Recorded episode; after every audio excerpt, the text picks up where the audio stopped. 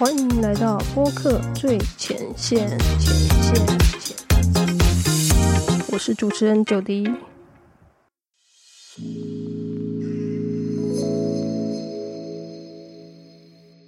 Hello，欢迎回到播客最前线。今天我们要分享的是 Podcast 节目访纲撰写的准备工作。那首先呢，有六个这个访纲的撰写准备工作。好，那第一点呢，就是首先要先设定单集节目的主题。那这跟上一集聊的有类似，就是上一集是聊到说你在邀访 Podcast 来宾前的准备工作。那为什么现在要开始写访纲了，却还是要设定单集节目主题呢？那是因为有可能你的这个工作流程不太一样，你也有可能是写好了访纲才去邀请这个来宾。那也有可能你是邀请完来宾之后才去写访纲，但不管如何，呃，你在开始写访纲的第一点，一定都是先确认你的这一集节目设定的主题是什么。那这个主题你有没有可能单方面的去设定？是的，你必须一开始先自己设定。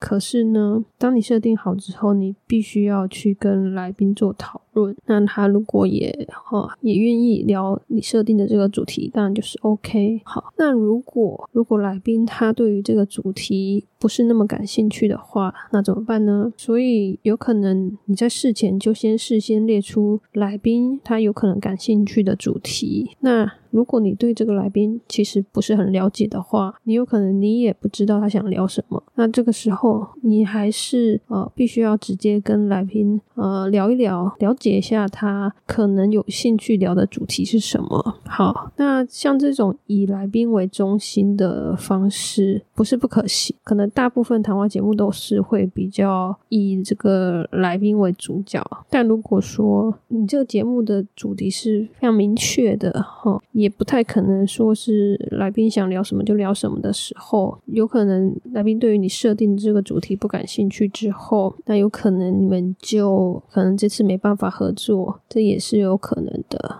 好，那话说回来，假设呃，假设你们录音的主题是可以很弹性调整的话，那你就是先设定这个节目主题。确认来宾的意愿，然后你也去了解来宾他有兴趣的主题。好，那接下来呢，你也必须要整理来宾他过往受访的那些影音资料，有可能是他上 podcast 节目，或者是他上呃 YouTube 节目之类的。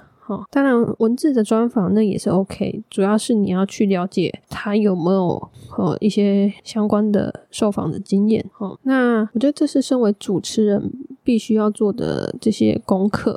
好，那还有呢，下一个就是你也要去关注来宾近期的这些活动，或者是说他最近有没有推出什么样的作品。哈，这个都必须要去了解的。哈，因为他就可能会成为你的访纲的问题之一。哦，那再下一个就是说，当你以上你做了这些功课之后，那你应该就对这个来宾有某种程度的了解的时候，那你就可以去整理出来说，这个来宾最常被问的问题是什么。好。那你整理出来之后要怎么办呢？我觉得这时候你就要去决定的是说哪些题目是虽然已经被问到烂，但是你觉得还是有必要哈让听众稍微了解的呢？哦，因为有些听众可能根本不认识这个来宾啊，他在别的节目已经人家都听烂了，可是他来到你的节目，有可能你的听众并不知道这个来宾是谁呀？哦，所以当你列出这些最常被问的问题的时候。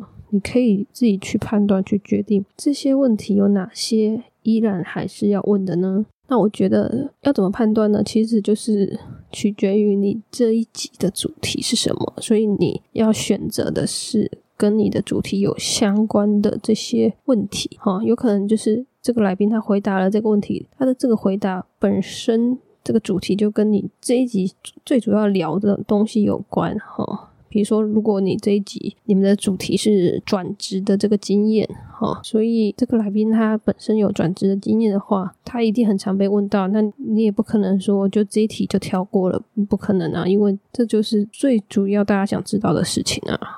好，那最后一个呢，就是你也要去列出来宾他没有被问过的问题。我觉得在这一点上面，就是你必须要去动脑筋去思考哈，你要考虑到你的频道的主轴，就是你这节目的精神是什么，或者是你想要呈现给听众的是怎样的一个呃，比如说有可能是很很励志的精神啊，或者是说。是一个永不放弃的精神啊之类的，就是我觉得你会试图去找出一些别人没有问到的这些问题，可是可以凸显你个人，可以凸显你这个节目跟人家不一样的这个地方，哈，有可能就是只有你这个主持人才会问的题目。这就是所谓的一个个人品牌的这个特色，那这必须是要自己去寻找、自己去尝试之后，才有办法呈现在大家的呃面前这样子。所以这也不是一个我可以给一个很知识的答案，说哪些题目就是没有被问过的。哦，这是必须大家自己去呃做功课、自己去寻找哈。自己去去思考过后，哈得出的这些答案。好，那今天的分享就到这边。下集预告 p a c k a g e 节目主制稿撰写的准备工作。好，那就这样啦，拜拜。